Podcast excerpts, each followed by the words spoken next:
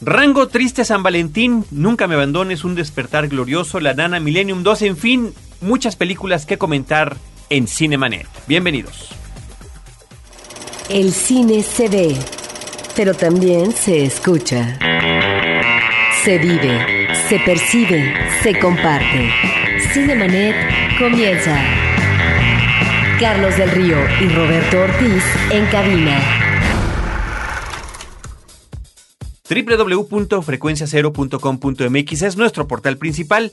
Este es el espacio dedicado al mundo cinematográfico. Cinemanet. Yo soy Carlos del Río y saludo a Roberto Ortiz. Pues aquí estamos en un capítulo más de Cinemanet y hay más tiempo que vida, a ver si nos alcanza la vida para poder comentar tantas películas, porque ya van dos semanas eh, que se nos ha acumulado el visionaje, de tal manera que trataremos en la medida de lo posible, a veces de manera sintética, hablar de las películas que en las últimas dos semanas, Carlos, se han exhibido. Me parece que algunas interesantes. Bastantes, varias interesantes, varias que no lo son tanto, pero creo que podemos eh, comentar que están conviviendo en cartelera películas muy, muy interesantes y hablaremos de varias de ellas en esta ocasión.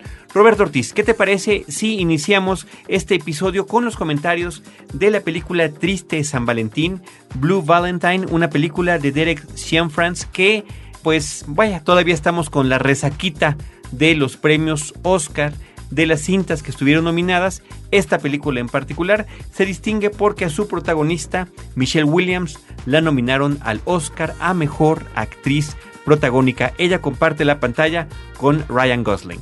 Sí, ambos están bien, porque aquí es una mancuerna en eh, términos de lo que es una pareja eh, matrimonial. La película me parece que tiene una propuesta interesante en términos narrativos. La fórmula ya la conocemos. Es manejar presente y pasado. De tal manera que vamos aproximándonos a esta pareja, a su relación vívida, pero también al otro lado de la moneda, que es la crisis, eh, lo que son las dificultades para tratar de embonar lo mejor posible esta relación, tiene futuro o no el amor que finalmente ellos han tratado de encauzar. Entonces, al final se convierte en una película triste, eh, desesperanzadora, y me parece que a veces, eh, por la distancia que toma el director, no encontramos momentos climáticos. Y tal vez es a propósito, Carlos, porque el eh, director, que también es el guionista, eh, trabaja de tal manera las cosas que nos vamos enterando de ciertos elementos, una especie como de juego de rompecabezas, donde conforme vamos armando el rompecabezas, nuestra visión de esta relación amorosa, que además hay de por medio una niña, eh, se vuelve una visión, eh, decía yo, triste y que además nos está anunciando elementos de tormenta. Es en ese sentido una película interesante. A veces uno podría reclamar esta falta de énfasis dramático, pero parece ser que la idea del director y del guionista fue esa, manejar un tanto distanciado el drama que está presentando. Ahora bien, creo que tiene esta película algunos momentos eh, muy interesantes y por otra parte las actuaciones son sólidas, Carlos. Habría que comentar sobre lo que estás diciendo en este momento, que el director se ha curtido en la producción de documentales. Él viene de una carrera televisiva y de cortometrajes donde el género que ha manejado más es justamente el documental y que de alguna manera eso se siente, se percibe en la forma en que nos está contando la película. De hecho, pareciera que estamos con la cámara viviendo en vivo lo, lo, que le está sucediendo a esta pareja, porque justamente parte de un momento de crisis, parte de esta situación de hartazgo, de comodidad con la situación o de, o de incomodidad el uno con el otro, y a partir de ahí son estos flashbacks a cómo había iniciado la relación. Sí, eh, la película te interroga, pero más bien te expone en qué momentos se encuentra eh, la parte vulnerable de estos personajes en qué momento la relación puede quebrantarse de manera momentánea o definitiva o por qué se viene arrastrando una serie de dificultades que no han podido eh, superar, dilucidar, discutir estos eh, personajes principales. Eso es lo interesante de la película, porque a veces pareciera que estamos ante una lupa, Carlos, como tú dices, eh, de registro documental, en donde ciertos elementos son los que finalmente explican desavenencias y situaciones que difícilmente van a eh, poder superarse ante algo que a lo mejor ya está roto o que no se puede superar del todo. Es pues una exposición de una relación amorosa, pero más que de relación amorosa en términos eh, de lo que es ah, la parte romántica, de realización, de felicidad, es más bien desde la escena inicial que vemos en el interior de la casa, el desenvolvimiento físico tanto de la mujer como eh, del hombre, ya vemos ahí algo que nos llama la atención y que pensamos que seguramente detrás de eso se avecina algo decía yo, tormentoso. Es, me parece una película recomendable, Carlos. Es una película donde la narración descansa, sí, en lo que es el juego de pasado y presente, pero sobre todo en sus artífices actorales principales, Carlos, que me parece que están muy bien, no solamente Michelle Williams, sino también Ryan Gosling. Ryan Gosling y Michelle Williams, que eh, además estuvieron ambos, en esta ocasión sí, ambos nominados al Globo de Oro en la última entrega que hubo a principios de este año. Triste San Valentín, Blue Valentine, una película que entra esta semana a nuestra cartelera. Vamos a cambiar de película, vamos a cambiar de tono a una película que me pareció muy interesante, Roberto, me pareció muy divertida, ha tenido críticas encontradas, no ha habido quienes les ha gustado en demasía, como me, me, contaría yo entre ellos, y hay otros que la han criticado mucho, me refiero a Rango, la cinta animada que dirige Gore Verbinski y que en inglés, en el idioma original, protagoniza Johnny Depp con el personaje principal del título de la cinta. Esto lo subrayo porque pues en nuestro país las películas animadas se exhiben la gran mayoría en su versión doblada al español y sin embargo se hace muchísima publicidad de que es Johnny Depp el que está interpretando este personaje, así que si les interesa escuchar esa voz, esa interpretación, habrá que buscar bien cuáles son las salas en donde está la película en su versión subtitulada en la versión en inglés. Lo curioso de esta película es que justamente Gore Verbinski y Johnny Depp han trabajado juntos en las películas de Piratas del Caribe. La primera me parece que es una cinta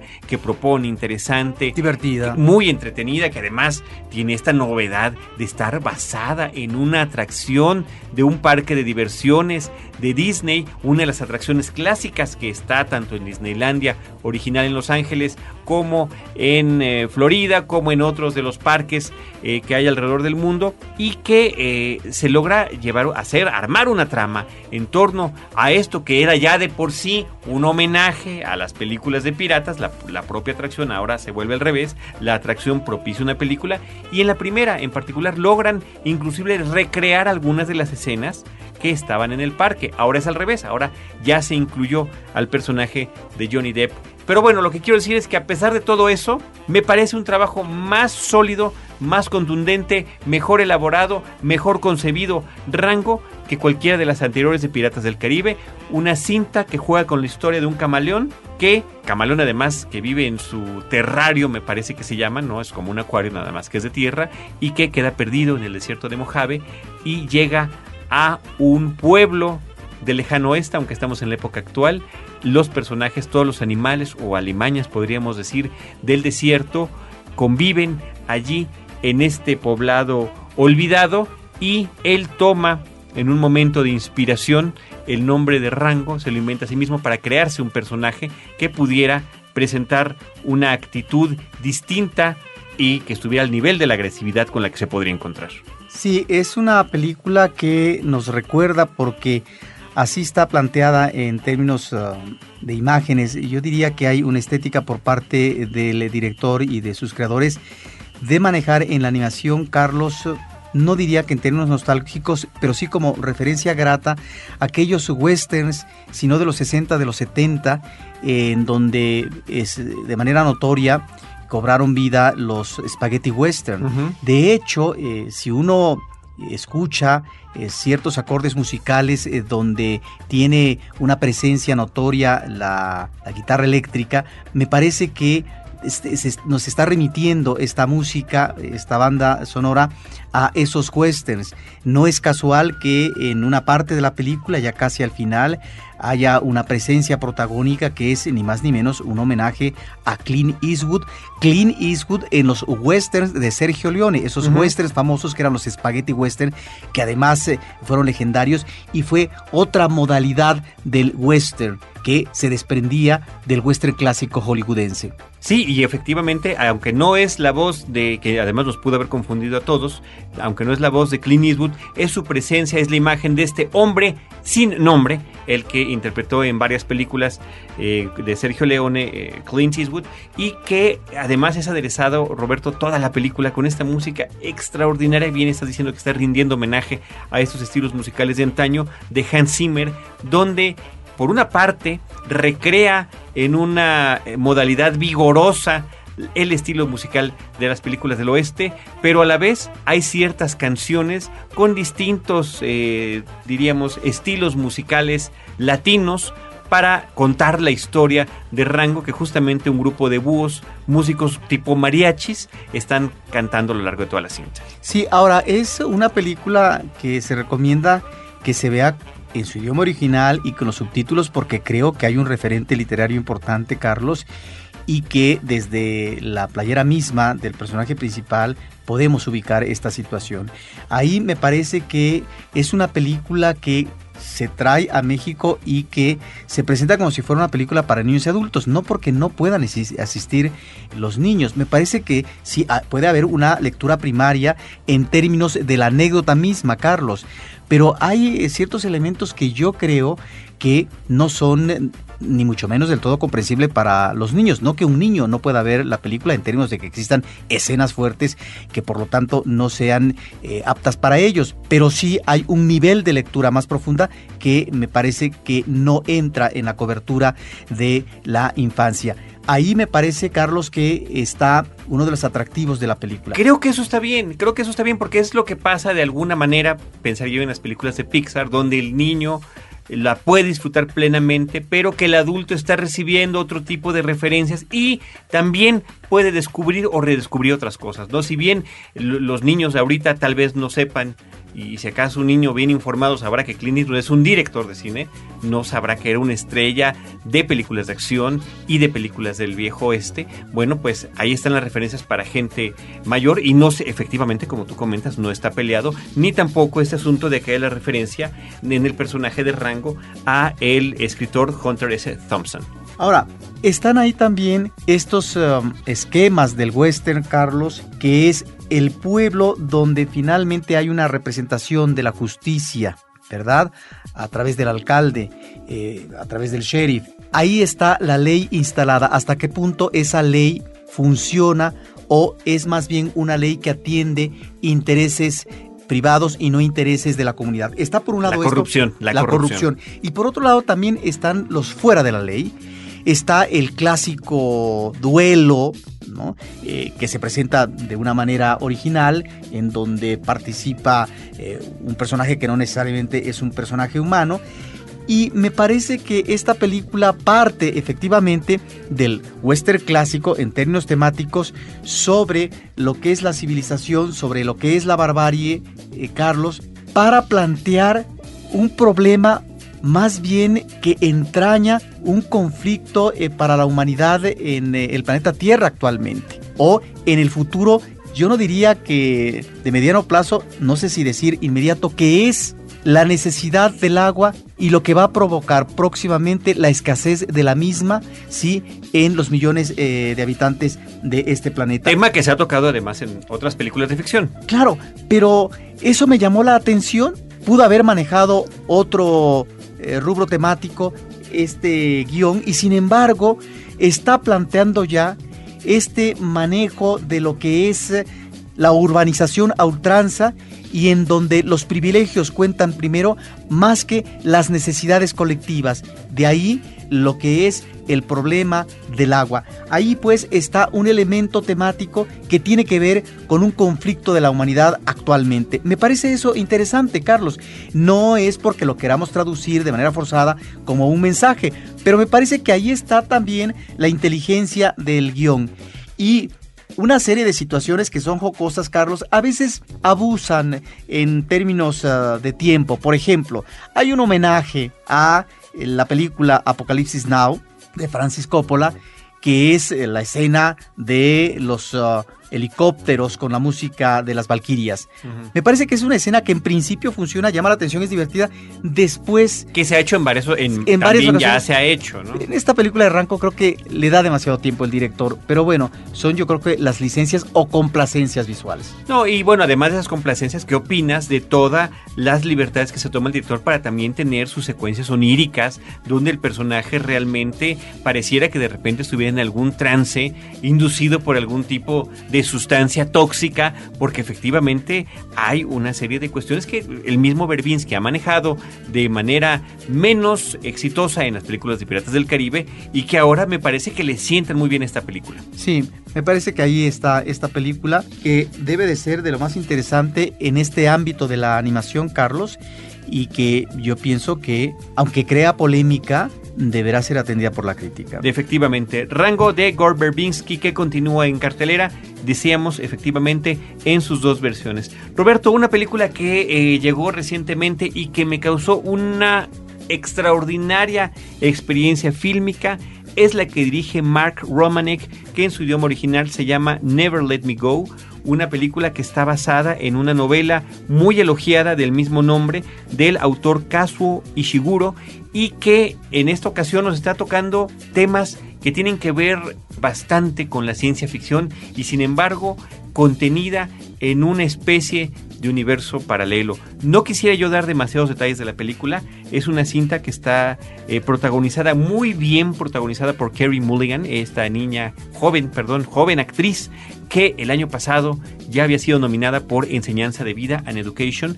También está, fíjate nada más la, la coincidencia, Kira Knightley, que sale en las películas de Piratas del Caribe, y Andrew Garfield, que es el que vimos en la última película de mm, Terry Gilliam de mundo del doctor Parnassus. Bueno, estos tres jóvenes actores interpretan a amigos y compañeros de una escuela que en principio esto sucede en Inglaterra, en una zona rural de Inglaterra. Al principio de la cinta nos comentan que en los años 50 hubo un avance médico muy importante que fue evolucionando a lo largo de los tiempos y que ahora la, expectativa de vida, gracias a esos avances del ser humano, es de 100 años de vida. ¿no? Esto nos está hablando de algo que no es nuestra realidad, que nos plantea una, esta realidad alterna que menciono yo y cuando inicia la película nos mandan a un flashback a los años 70, a este internado, a esta escuela que no sabemos es internado, es orfanatorio, qué es, por qué son especiales estos niños. Y podemos ver además en un estupendo casting a esos tres actores que he mencionado en sus versiones infantiles, ¿no? Que esto dura más o menos una media hora de la película. Y después ya los vemos como adolescentes y jóvenes adultos reaccionando eh, entre sí, primero por las situaciones por lo que los hace especiales a los tres, por supuesto, la forma en la, que evolucionan, la forma en la que ellos están relacionados entre sí, ¿no? Hay una situación de amor entre dos de los personajes que es interrumpida por el tercero y que es lo que mueve a la película, pero lo más interesante, Roberto, es esto que yo quisiera conservar como secreto del propósito de las existencias de estos niños, de estos jóvenes que están siendo educados como se nos muestra en la cinta. Si no han visto el tráiler de la película, eh, los avances, les suplico que no los vean. Son exageradamente reveladores. Son de estos trailers que parece que es el resumen de la película. Si quieren evitársela, pues ahí está, adelante. Pero yo creo que es una gran experiencia estética de la película, de interpretación de los personajes, de un estilo pausado pero muy efectivo del director. Es el director que nos trajo eh, esta película hace algunos años que se llama One Hour Photo, que protagonizó Robin Williams, Retratos de una obsesión donde él manejaba a este personaje que revelaba las fotografías de una familia y estaba obsesionado eh, y que inclusive se pensaba en su soledad como parte de estos eh, padre, madre e hijo y que eh, fantaseaba que vivía con ellos o que, o que era amigo de ellos, ¿no? Y que, bueno, podía desencadenar en un asunto de homicidio. Aquí creo que ese mismo tono es el que maneja el director y lo hace estupendamente bien. Yo creo que es una gran experiencia fílmica la que pueden tener con la película Nunca me abandonas, Never Let Me Go. Ah, parece ser que es una película en donde hay eh, fuerzas o más bien eh, situaciones superiores que rebasan las posibilidades o las expectativas de los personajes. De ahí está suerte de angustia, de dificultad, de frustración que los personajes eh, juveniles pueden vivir en un momento. Yo te preguntaría a propósito del registro visual, específicamente en el caso de la fotografía, donde la dirección pone especial énfasis en eh, eh, manejos eh, diferenciados de colores.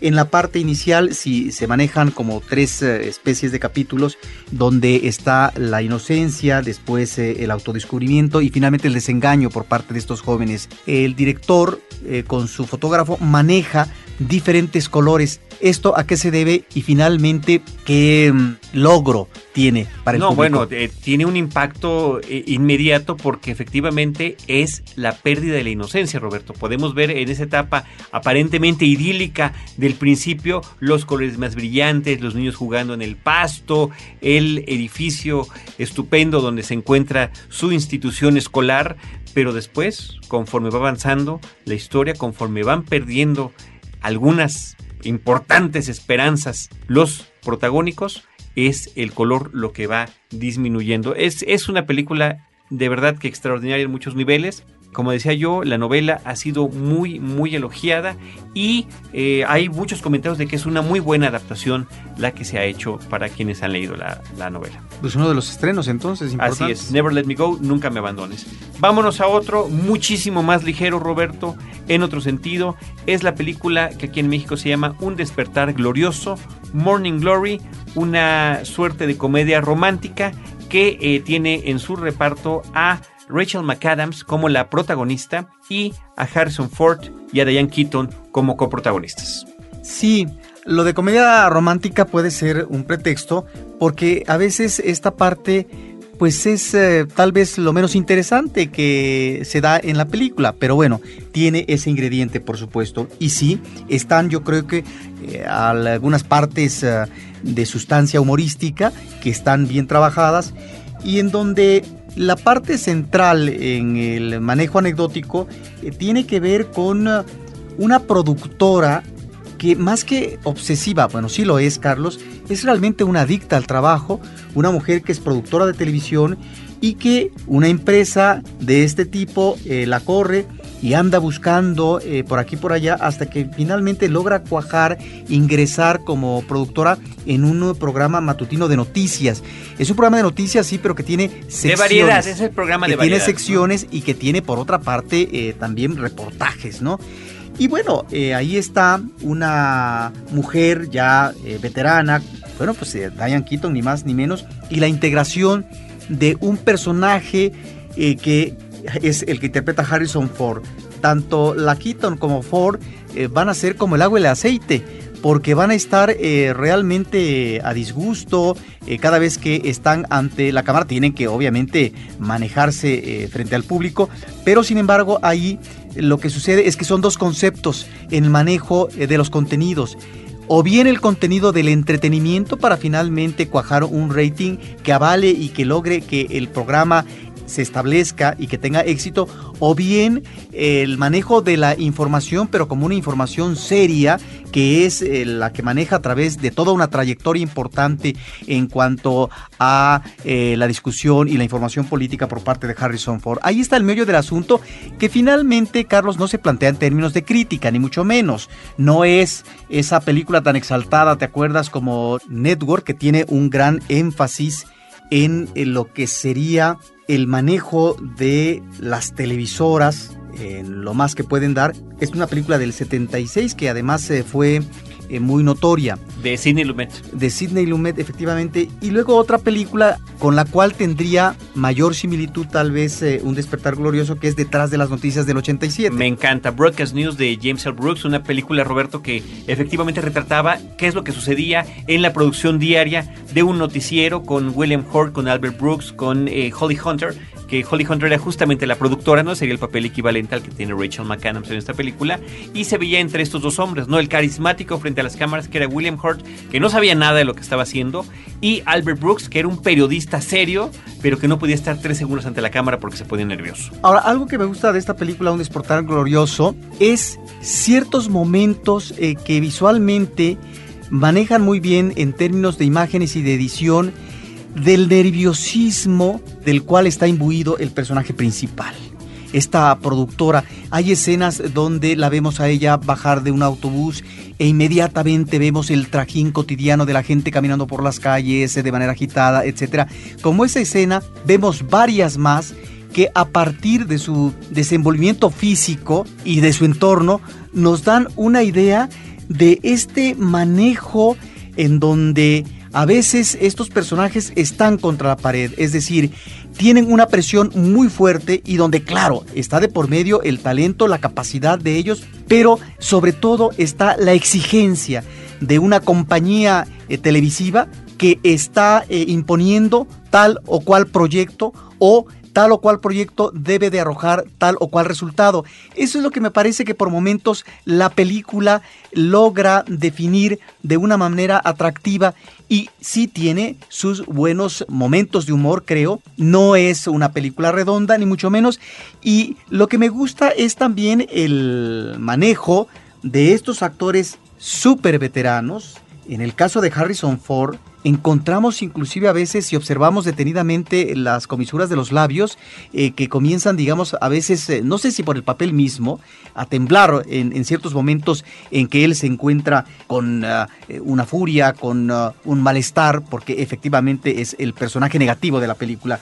Y está el otro personaje de Diane Keaton, que me parece que es formidable en cuanto a esas betas y esas posibilidades de comercializarse al máximo, porque lo que importa es mientras yo tengo la fama, a través del rating, finalmente logro acojar y estar como estrella del el firmamento televisivo. Sí, a mí es una película que no, no, me convence del todo, Roberto. Creo que es una cinta que se esfuerza demasiado. Es desigual. Chistosa, se esfuerza en muchos sentidos. A mí el, asunto de esta edición constante donde hay agarran cualquier pretexto para subirle al soundtrack que a la, cada una de las canciones que eligen para adornar o complementar la película cuando ella va caminando o cuando ella está pensando o cuando está con alguna preocupación. Me parece que Rachel McAdams, que además me gusta como presencia, se sigue consolidando, ha estado en Sherlock Holmes, en, la película Red Eye, ahí va, ¿no? Pero aquí la veo como a los otros, a los otros eh, compañeros de actuación sobreactuados, ¿no? Inclusive, eh, bueno, Jeff Goldblum me parece que está desperdiciado, que tiene un pequeño papel ahí en la película, y, y, de repente pareciera que algunos de los personajes menores son los que de repente podrían llamar más la atención, pero Harrison Ford y Diane Keaton me parece que están sobreactuados, eh, Rachel McAdams también, a tal grado que en algún momento, alguno de, los, de los momentos más simpáticos es cuando está ella tan exaltada por las propuestas que está haciendo y tan emocionada, que le hace una pregunta muy interesante Jeff, Jeff Goldblum, que me parece que es un momento simpático de la película, si no la han visto, no lo digo, pero eh, son momentitos, momentitos únicamente en los que eh, la película me, me, hizo sonreír. Por ahí está también la presencia de Patrick Wilson como la posibilidad amorosa de esta mujer, de esta productora. Él es productor de otro tipo de programa. Que él está muy bien. Y sí, este, está bien, a eso me refiero, y la está apoyando. Efectivamente, McAdams se torna excesiva, se desborda a cada momento. Es la intención del personaje, Carlos. Pero si uno como espectador de repente ve el personaje y es un personaje que efectivamente te puede saturar y hasta volverse insoportable. Efectivamente, pues ahí está, un despertar glorioso, Morning Glory. Vámonos con otra cinta, Roberto. Esta es del director y guionista Sebastián Silva. La película se llama La Nana una cinta que ya había, eh, ya había sido exhibida en México en circuitos culturales y que ahora llega a su versión comercial, una coproducción de México y de Chile. Sobre todo en festivales de aquí de México, con una actuación extraordinaria de Catalina Saavedra esta es una película que aterriza y qué bueno en eh, las salas comerciales, Carlos, porque es difícil ver eh, cine sudamericano, en este caso coproducido con México. ¿De qué trata la película? Es una cinta que nos remite a una sirvienta. Una sirvienta que ha trabajado durante muchos años, alrededor de 20, con una familia de un muy buen nivel económico, una familia que además eh, aprecia, le tiene cariño a esta sirvienta digo, ella tiene que comer en la cocina, la llaman por una campanita, pero finalmente también la integran eh, para festejar con un pastel, su cumpleaños, etc. La película, uno cuando la comienza a ver, Carlos, este ambiente de la casa y tantos años de trabajo, uno pensaría que es ah, pues ah, una crítica eh, de lo que sería el manejo clasista en cuanto a quién es el amo y quién es el sirviente. Y de hecho, pues la historia del cine tiene toda una serie de películas, Carlos, sobre esta relación que finalmente se convierte en relación de poder entre amo y esclavo y que está muy bien cuajada en una película del 63 de Joseph Losey como El Sirviente. No, en el caso de la nana estamos ante otra cosa, estamos ante la observación minuciosa, muy atenta eh, de esta sirvienta que tiene muchos años, pero que ese es su mundo y que su mundo efectivamente es un mundo cerrado donde ella no ve más allá que esa relación que tiene con los inmediatos, que es la familia, con los hijos que van creciendo y que por lo tanto en la adolescencia ya tienen una serie de inquietudes que no necesariamente se traducen en seguir esa relación tan apegada con la nana, porque finalmente ella fue muy importante como elemento de soporte y de apoyo a los niños, a, a los muchachos en la infancia. No, la película nos muestra un momento crítico del eh, personaje principal que es Raquel cuando ella de repente enferma y la señora de la casa con tal de ayudarla contrata una y otra nana, una u otra sirvienta, mejor dicho, eh, porque ya digamos eh, no es propiamente una nana. Y entonces esto se traduce en los celos por parte de Raquel y ahí está la dificultad porque entonces ella que finalmente ha tomado la posesión y las riendas del manejo del cuidado y, de lo que es la atención en los servicios básicos de la casa, se resquebraja o más bien se altera su mundo, su orden. Y eso es lo interesante porque entonces aquí la historia nos muestra, Carlos, es qué es lo que pasa por dentro con esta mujer, cuáles son sus afanes si es que esto existen, cuáles son sus vínculos con la familia si existen, cuáles son sus intereses familiares, etc. Me parece que es una película sumamente interesante que logra crear Sebastián Silva, un gran personaje, y estamos yo creo ante una de esas películas formidables del cine latinoamericano que hay que ver, que hay que recomendar, porque realmente este personaje, Carlos, nos retrata una realidad que es muy cercana eh, para nosotros en México en términos del estatus, del comportamiento y del manejo que tiene la servidumbre en este país. La nana de Sebastián Silva con Catalina Saavedra, recomendación de Cinemanet. Cinemanet está de intermedio. Regresamos en un instante. Frecuencia Cero más cerca de ti. Síguenos por Twitter a través del usuario arroba frecuencia cero o bien únete a nuestra comunidad e interactúa con nosotros en www.facebook.com diagonal frecuencia cero. Esperamos tus comentarios, sugerencias y opiniones por estos medios. Ahora, diseñar y hospedar su página web será cosa de niños. En tan solo cinco pasos, hágalo usted mismo sin ser un experto en Internet. Ingrese a suempresa.com y active ahora mismo su plan. Suempresa.com, líder de web hosting en México. ¿Qué pasa en la mente de un criminal? ¿Cómo logran atraparlo? ¿Cómo se relacionan la psicología y la criminalística? ¿Por qué nos atraen los temas criminales? Para averiguarlo, hay que convertirse en testigos del crimen. La realidad puede ser aterradora www.testigosdelcrimen.com, un podcast de frecuencia cero, Digital Media Network. Cinemanet. Continuamos con otra que creo que es una recomendación de Cinemanet también, una película que pues estábamos esperando, no sabíamos ni siquiera si efectivamente se iba a estrenar, qué bueno que sí lo hace. Se trata de una de las cintas que al menos diría yo en el último año, tal vez más, lleva uno de los títulos más largos en español.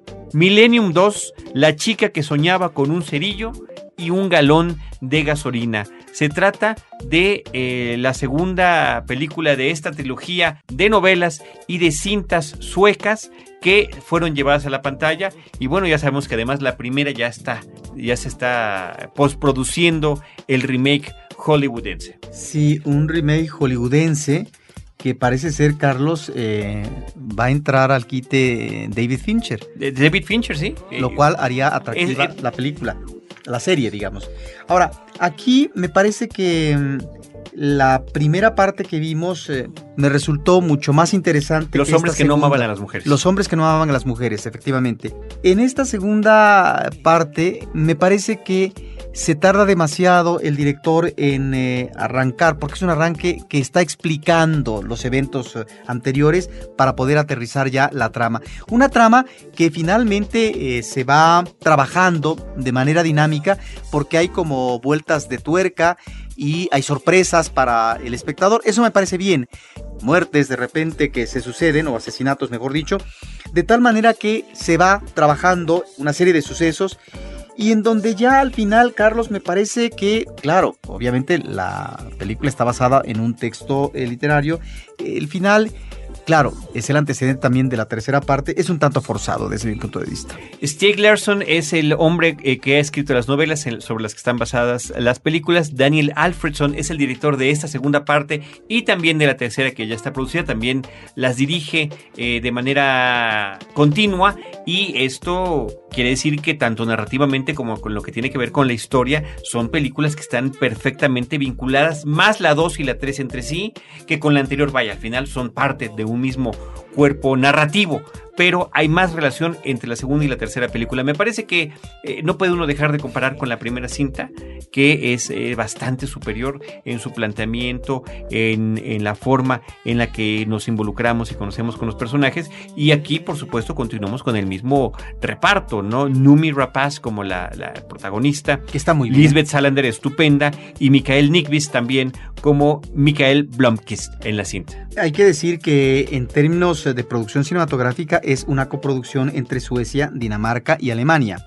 Y que sí, la primera película nos resulta más atractiva. ¿Por qué, Carlos? Porque ahí se describe muy bien al personaje femenino y lo que viene arrastrando desde la infancia en términos de trama, pero también en términos de vivencia eh, juvenil dramática. Y claro, todo eso que vemos en la primera ya no está, por supuesto, en la segunda.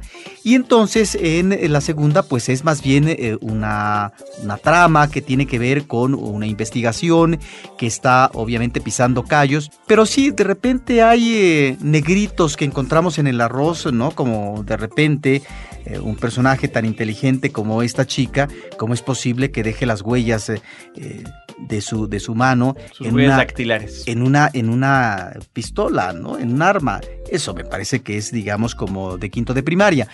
Pero bueno, así sucede en este tipo de películas. Esas son licencias para que finalmente la trama continúe. Pues muy bien, ahí está. Creo que es muy interesante que, que la ir a ver. También han sido eh, se ha hablado muy bien de las adaptaciones cinematográficas de estas novelas de Stieg Larsson y que en sus versiones suecas han funcionado bastante bien. Es muy curioso que en, en estos países nórdicos las películas se exhibieron el mismo año de su producción, eh, las tres, ¿no? O sea, en unos meses uno podía eh, disfrutar en el cine la primera, la segunda y la tercera parte y aquí nos van llegando con muchos esfuerzos poco a poco. ¿Cómo les fue comercialmente en los países nórdicos? Estupendamente bien, estupendamente bien. Así que ahí están las películas de Millennium que continúan llegando a nuestra cartelera. Vámonos con otra cinta que se estrenó recientemente, Roberto. En México se llama Invasión del Mundo Batalla Los Ángeles Battle Los Ángeles, una película de Jonathan Liebesman que pues fue anunciada con, con mucha eh, expectativa por parte de mucha gente porque se trata de un tema que gusta. Yo soy uno de los interesados en temas de esta naturaleza. Yo puedo ver mil películas de invasiones extraterrestres y disfrutar cada una de ellas, eh, por supuesto dependiendo de cuál sea el planteamiento. En esta ocasión parece que la premisa es interesante, ¿no? Nuevamente la invasión hacia nuestro planeta sucede de manera simultánea en diferentes puntos estratégicamente ubicados. En este caso son eh, ciudades con mucha población y que están cerca del mar. ¿no? Entonces al mismo tiempo llega lo que aparentemente son unos meteoritos que eh, se descubre que no lo son cuando empiezan a disminuir su velocidad, caen en el mar y de repente emerge una fuerza bélica de invasión a nuestro planeta y bueno, la perspectiva, aunque esté pasando en muchos lados, la tenemos que ver desde el punto de vista estadounidense, desde Los Ángeles, con la historia de un sargento que está como siempre debe ser Roberto, a punto de retirarse, retirándose para ser llamado nuevamente al servicio para llevar, él ya se dedica además a entrenar soldados, para llevarlos al campo de batalla a luchar contra esta nueva amenaza. La película no tiene desafortunadamente, lo digo de verdad con mucha tristeza, no tiene ni pies ni cabeza pareciera que toda la película es un promocional para ingresar al ejército estadounidense, ¿no? Donde se supondría que los valores de lealtad, compañerismo, entrega y demás son los que deben de sobresalir. Lo peor es que eh, tratan de inculcarnos todo esto con los diferentes personajes que integran el pelotón que de entrada son forzadamente multiculturales. Están los latinos, está el africano, está el asiático.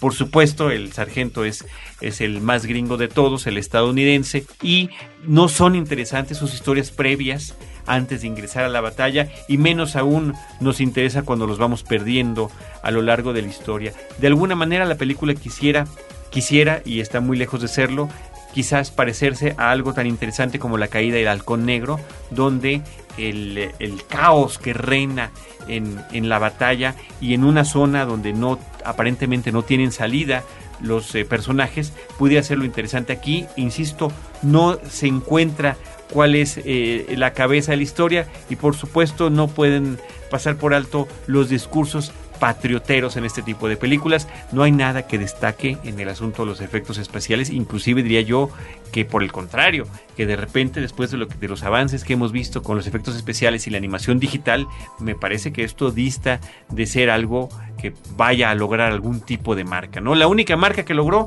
eso sí fue muy clara, en la taquilla estadounidense quedó en primer lugar, en su primer fin de semana desbancó a las películas que llevaban, tanto las de nuevo estreno como las que llevaban desde, desde tiempo antes eh, los récords, y bueno, es ahorita en este momento, mientras grabamos este podcast, la cinta más vista en Estados Unidos. Battle Los Angeles, Invasión La Tierra, Batalla de Los Ángeles, es como se llama aquí en México. El protagonista, eso sí, es un hombre que nos cae muy bien, Aaron Eckhart. Aquí lo único que puede demostrar quizá para su reel, para su demo, es que sí la arma, sí la hace y sí funciona como héroe de acción. Lástima que esté involucrado en una película que no nos lleva a ningún lado. Vámonos a otra cinta, Roberto. De esta hablaremos brevemente porque ya la tocamos cuando hablamos eh, hace unos episodios de las películas nominadas a Mejor Cinta en la entrega de los Oscars, de esta y de Invierno Profundo. Platicamos de ellas, aunque no se habían estrenado en cartelera, lo hacen las dos después de eh, la entrega de los Oscars. Yo creo que eso es un poco desafortunado, Roberto, porque creo que como público nos genera más expectativa ir a ver una de esas películas, sobre todo que estamos hablando de, dos cintas de corte independiente estadounidense, cuando tienen expectativas de ganar, cuando los cinéfilos dicen, oye, pudiera ganar mejor película, en ambos casos pudiera ganar mejor actriz, vamos a verla, sin embargo pasan los Oscars, ninguna se llevó ninguno de estos premios importantes, merecidas las nominaciones, creo yo, eso están muy pero que después del bombo y platillo y demás, pues poca gente se interesa. Eh, la de Invierno Profundo, por ejemplo, en su primer fin de semana ni siquiera logró Roberto quedarse entre las 10 eh, películas más vistas en nuestro país, lo cual es una lástima porque son esas cintas muy interesantes que pueden desaparecer. Si te parece muy bien, brevemente hablamos primero de Los niños están bien. Sí, es eh, una película que llamó la atención seguramente a la academia porque aborda un tema que resulta interesante, el tema de las otras preferencias sexuales, de la diversidad sexual. Es decir, aquí estamos ante una pareja madura, una mujer de mayor edad que la otra, dos mujeres que tienen una relación lésbica y que en un momento de la relación decidieron embarazarse ambas a través de la inseminación artificial, producto de un hombre, eh, además... De un donador anónimo. De un donador anónimo que lamentablemente para ellas, sobre todo, para una más que para otra, pues deja el anonimato porque los hijos de ambas mujeres se enteran de que hay un padre biológico y por lo tanto van a la búsqueda de él. Eso es, eh, digamos, la parte anecdótica de la película. Me parece que es eh, una cinta que se divierte uno porque tiene momentos eh, muy bien trabajados en la parte del humor. Sin embargo, me parece que la película, yo no sé si decir que tiene un tufillo moralista, pero sí al final creo que tiene esta como concesión melodramática. Hay cosas que a mí no me parecen del todo, pero están ahí magníficas actuaciones, por supuesto. Sí, la película efectivamente cambia eh, el tono que maneja, que al principio es agridulce, no es de comedia, drama, creo que muy bien balanceado y de repente se torna demasiado melodramático en el acto final Me parece que eso es, es desafortunado, pero sí hay que destacar que es una película muy entretenida. Lisa Cholodenko es la escritora. De alguna manera, ella como lesbiana plasma lo que pretende vivir, ¿no? O sea, no, está basada, ella no, no, ha vivido todo esto, pero lo ha eh, proyectado de esta manera, ¿no? Tanto su relación con su, con su pareja y en, ese, en esta creación cinematográfica se sustentan este guion interesante con las actuaciones de Julianne Moore, de Annette Bening, de Mark Ruffalo, que es este hombre que el padre biológico,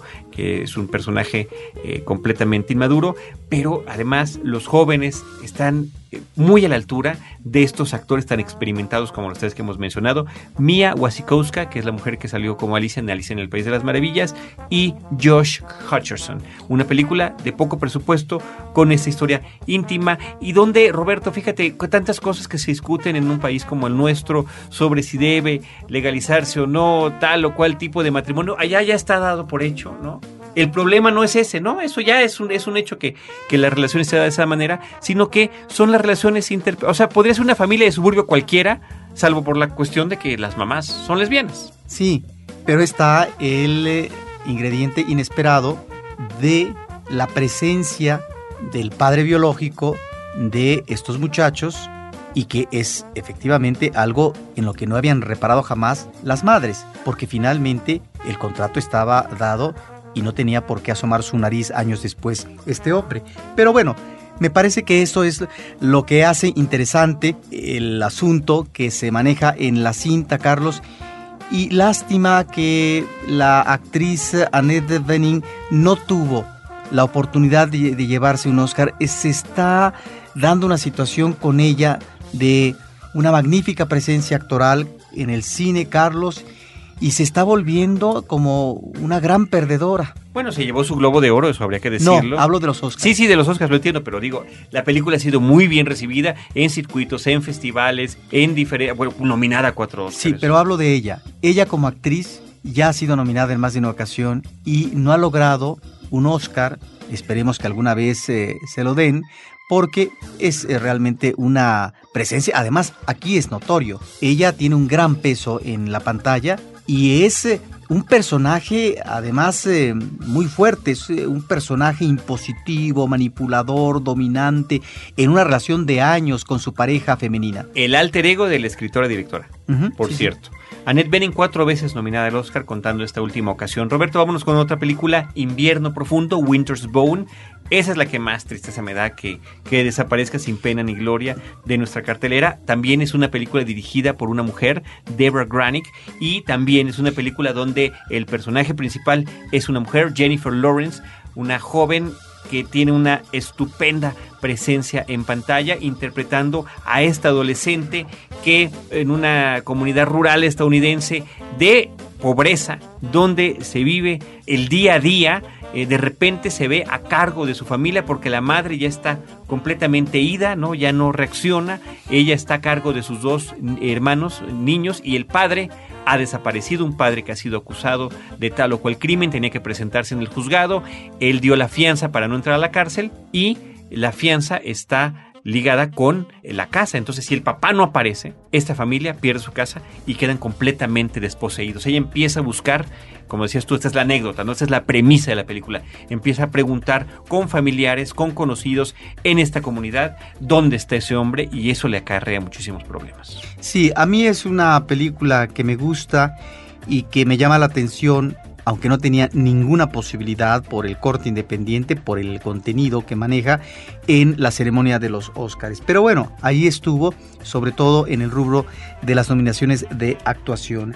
Me parece que es eh, una de estas películas que llaman la atención, Carlos, porque normalmente cuando observamos eh, estos paisajes, pues son propios a propósito de realidades eh, difíciles de registros documentales, más de que de películas de ficción hollywoodense, me refiero, no porque no se hagan en otro tipo de películas como es el cine independiente. Y estamos efectivamente ante un contexto geográfico que es en las montañas eh, Apalaches de Ozark, de, Missouri, en Estados Unidos, que nos muestra una realidad abrupta, dura, difícil. Es una película de corte realista y en donde nos encontramos con una realidad pueblerina en la cual los secretos que finalmente establecen las familias y los habitantes son secretos que finalmente eh, se mantienen eh, como compromiso durante el tiempo y que por lo tanto no se deben de confesar a eh, otras ah, entidades.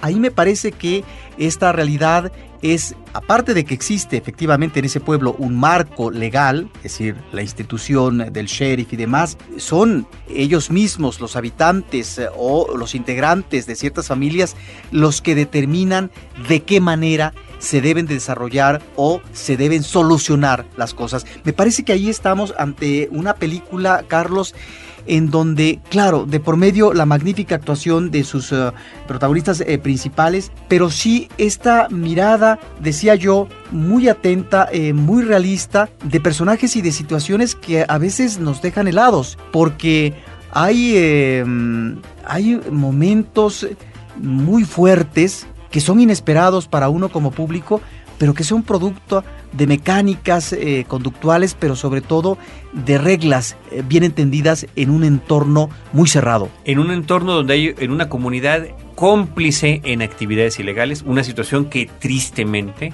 de la cual nos podemos identificar en nuestro país también, tan solo piensa en la Ciudad de México y hay ciertas zonas a las que sabes que no te puedes ni siquiera meter, ¿no? Hagan de cuenta que este es el caso en esta película. Me parece que es una película muy importante, muy interesante, Roberto, que hay que ver efectivamente, además de la estupenda interpretación de Jennifer Lawrence. Está también la de John Hawks, ¿no? El, el actor coprotagónico, él se llevó nominación a Mejor Actor de Reparto. Muy bien, ¿eh? Muy bien, la película estuvo nominada para Mejor Película del Año y también para Mejor Guión Adaptado. Cuando tú dices que lo que sucede en la película nos puede recordar situaciones eh, que suceden tal vez en nuestro, no, no tal vez, que suceden en nuestro ámbito citadino. Bueno, a propósito de la droga, la fabricación y su consumo y su distribución, bueno, aquí estamos efectivamente ante eh, lo que podrían ser laboratorios de, de metanfetaminas para la fabricación de crack. A mí lo que me gusta de la película, en el caso del personaje femenino principal, Carlos, es eh, como a pesar de un contexto adverso, donde pareciera que la moneda está echada al aire y le va a resultar adversa la cara que finalmente presente al caer al suelo dicha moneda, ella es un personaje que entiende lo que es el terruño, lo que es el ámbito familiar y la responsabilidad y por lo tanto como consecuencia el compromiso para estar atenta y no abandonar a la familia, que es los hermanos menores, y que es una madre enferma. Y en ese sentido me parece que la película logra manejar muy bien estas relaciones familiares, estas deficiencias que se tienen y estas necesidades de cómo tratar de sacar adelante, eh, cómo sacar al buey de la barranca. Y otra cosa que me llamó poderosamente la atención es una escena donde no obstante una actitud de rechazo eh, y además ah, una actitud ah, donde hieren inclusive del rostro a esta chica, a esta adolescente, serán las mujeres quienes manejen una actitud solidaria para inducirla en el camino en el que ella debe de manejarse para encontrar el elemento que articule la solución a sus problemas, que es un problema mayúsculo, a perder su terreno, pero sobre todo su casa. Y ahí es donde también la película gana en registro, a veces cuasi documental, Carlos, porque combina el director tanto actores profesionales como actores no profesionales, improvisados. Inclusive cuando eh, se dio, si no el debate, sí la discusión sobre cuál sería el lugar de la filmación donde se iban a desarrollar la mayor parte de las acciones, en este caso el ámbito de la cabaña familiar, bueno, resulta que no se hizo esto en estudio, sino finalmente en una cabaña real para que cobrara ante el público y en la imagen eh, un registro verista. Pues ojalá que más gente pueda ver la película Winter's Bone, Invierno Profundo, y que podamos también continuar al pendiente de Jennifer Lawrence. Además de esta película, la vimos eh, en la película The Burning Plane, la película de Arriaga, que aquí en México se llamó Fuego. Ella era la versión juvenil del personaje que interpretaba a Charlize Theron. Prácticamente comparten, diría yo, al mismo tiempo en pantalla porque la mitad de la película es este flashback hacia la infancia. Uno la ve en esta película y dice, se merecía el Oscar, pero la verdad es que más de una actriz merecía el Oscar. Sí, fue un, un, año bastante peleado, Roberto. Tan solo en este episodio, fíjate, estamos comentando otras tres de las presencias nominadas. Ya nada más nos falta ver la película de Nicole Kidman, Rabbit Hole, aquí en México para tener las cinco nominadas. Pero bueno, al menos en este episodio comentamos tres de estas actuaciones. Roberto, vámonos, ya nos quedan un par de películas rapidísimo que hay que comentar muy brevemente. Una de ellas se llama en México Dulce Venganza, I Spit on Your Grave Escupo en tu tumba, una película, qué bárbaro Roberto, qué, qué violencia gráfica tan poderosa la que tiene esta cinta. Es una película que está basada en otra cinta del 78, que pues la historia es, es terrible, es el abuso y la violación de una mujer por un grupo de individuos cuando ella se encuentra en una cabaña aislada del mundo completamente y la dan por muerta. La primera mitad de la película trata sobre eso. La segunda mitad de la película es la venganza que ella ejecuta sobre cada uno de ellos. Tan terrible es lo que vemos en las escenas iniciales como lo es eh, lo que vemos en la segunda mitad, que de repente, eh, pues, eh, por supuesto, después de ver todo lo que le ha pasado a la mujer, está uno completamente de su lado ante el trato que le tiene que dar a estos personajes. Una película gore, una película muy menor, pero que sin embargo este propósito lo cumple a la perfección de cumplir, como reza el título en español, su dulce venganza. Yo diría que sería venganza tremenda o o tremebunda, es una cosa verdaderamente espeluznante, con imágenes efectivamente muy fuertes las que maneja la película. Esto me recuerda, Carlos, una película que no tiene que ver en nada con los móviles de la acción, pero que hizo Truffaut, François Truffaut, este director emanado de la nueva ola francesa, el cineasta de los 400 golpes y la noche americana. Hay una película de él que se llamó La novia vestida de negro con Jean Moreau. Y es la historia de una mujer que está saliendo del altar recién casada con su pareja amorosa y frente a la iglesia en eh, un departamento que está en las alturas, en un piso superior, están reunidos unos amigos emborrachándose y de repente se les hace muy fácil jugar con el tiro al blanco a través de un rifle y uno de ellos mata al esposo. En ese momento, el personaje interpretado por Jean Moreau, pues había cuajado lo que era su proyecto de felicidad amorosa. Ella pacientemente comienza a fraguar un plan para localizar a cada uno de esos amigos reunidos y que finalmente uno de ellos fue el que mata a su esposo y uno a uno lo va matando, uno a uno ninguno se le escapa.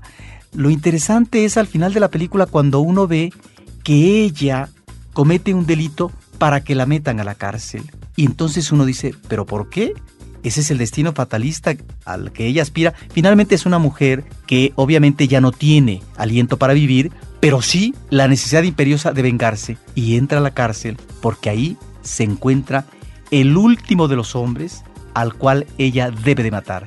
Digo, son obviamente acciones y temáticas diferentes, pero que tienen que ver con la venganza. Vinculadas, totalmente vinculadas. Bueno, el móvil de la venganza en, en la literatura, en el cine, en el teatro, es importantísimo, ¿no? Bueno, tan solo pensemos en el Conde de Montecristo, ¿no? Un hombre que a lo largo de, de muchísimo tiempo planea cómo vengarse de las personas que acabaron con él. En fin, bueno, pues esta es una más de esas películas en un tono menor en cuanto a su producción, en cuanto a sus actores protagónicos. La película es dirigida por Stephen R. Moore y Sarah Butler es la que interpreta al personaje principal. La cinta del 78 había sido escrita y dirigida por Mary Sarkey, quien tiene además su crédito en esta cinta como eh, basada en ese guion original. Ahora sí, Roberto, vámonos a la última película de este episodio, la película número 11.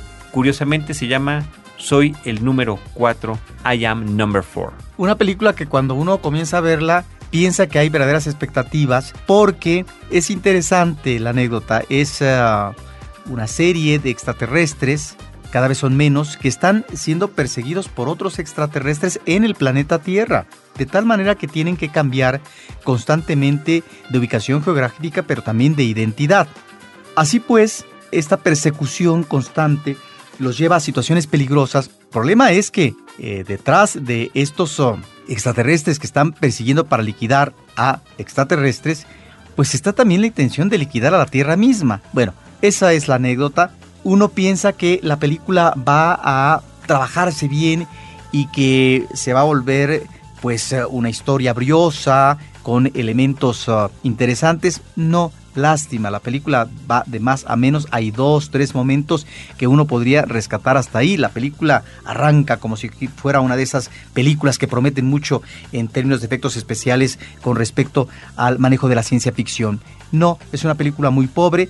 Es una película que ni siquiera lo que es el personaje principal, que es un personaje joven que está en esta fase de inquietudes estudiantiles, que tiene identificación ya con lo que son estos medios de amistad, de relación erótica tal vez. Ahí eh, que donde podríamos encontrar este manejo un tanto irresponsable de un joven que lo que tendría es que cubrir su identidad, pues no, finalmente se expone al por mayor, pero porque está viviendo una realidad que le resulta sumamente atractiva. Ni siquiera esto que me parece que podría ser uno de los elementos eh, de mejor trabajo con respecto a la personalidad juvenil es eh, yo creo bien aprovechada. Pero bueno, ahí está una película que puede ser interesante para los que son muy aficionados al tema de la ciencia ficción, al género, mejor dicho. El director es DJ Caruso y la película está escrita por Alfred Gough y Miles Miller, que son además los que han estado detrás del proyecto televisivo de Smallville, o lo que alguna vez fue en español Villa Chica, ¿no? Desde, las, desde los cómics, las traducciones de los cómics de Superman aquí en México tristemente, este es el tono que manejan en el cine, este reflejo de tal vez algunas inquietudes adolescentes y qué hacer con habilidades especiales que puede uno descubrir en cierto momento. Pues ahí está la última película que comentamos, soy el número 4, I am number 4. Roberto, hago un recuento de las cintas comentadas en este episodio. Triste San Valentín, Blue Valentine, Rango, Nunca me abandones, Never Let Me Go, Un despertar glorioso, Morning Glory, la Nana, Millennium 2, la chica que soñaba con un cerillo y un galón de gasolina. Esta no la digo porque está en sueco y me cuesta mucho trabajo.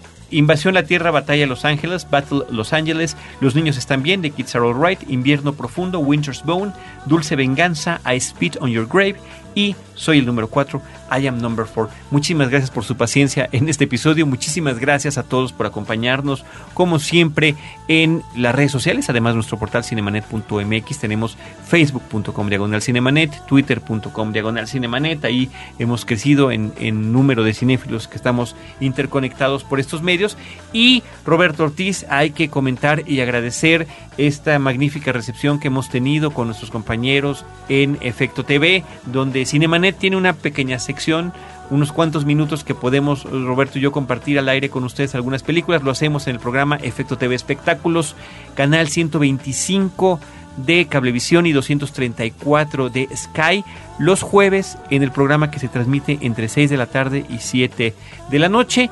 En ese horario en algún momento aparecemos con algunos comentarios de películas de estreno y eh, los conductores son Edna Monroy y Luis Magaña, a quien les, hacemos extensivo nuestro agradecimiento por esa recepción, al productor Germán del Olmo que nos ha, nos ha cobijado y pues eh, de empezar con unas cápsulas que hacíamos pregrabadas, ahora estamos participando en vivo eh, los jueves y la verdad lo hemos hecho con mucho entusiasmo y mucha alegría. Pues eh, hasta la próxima, Carlos, y qué bueno que mencionas esto porque finalmente uno está presente en otro medio que es la televisión y me parece que además la idea de que estemos en vivo en ese programa puede resultar interesante para la gente que hasta el momento solamente nos ha escuchado. Muy bien, pues ahí está. Nosotros los esperamos en el próximo episodio de Cinemanet.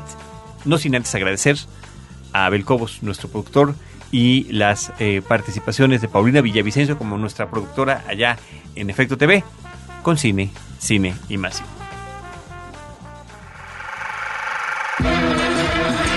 Cinemanet termina por hoy. Más cine en Cinemanet. Frecuencia Cero, Digital Media Network, www.frecuenciacero.com.mx. Pioneros del podcast en México.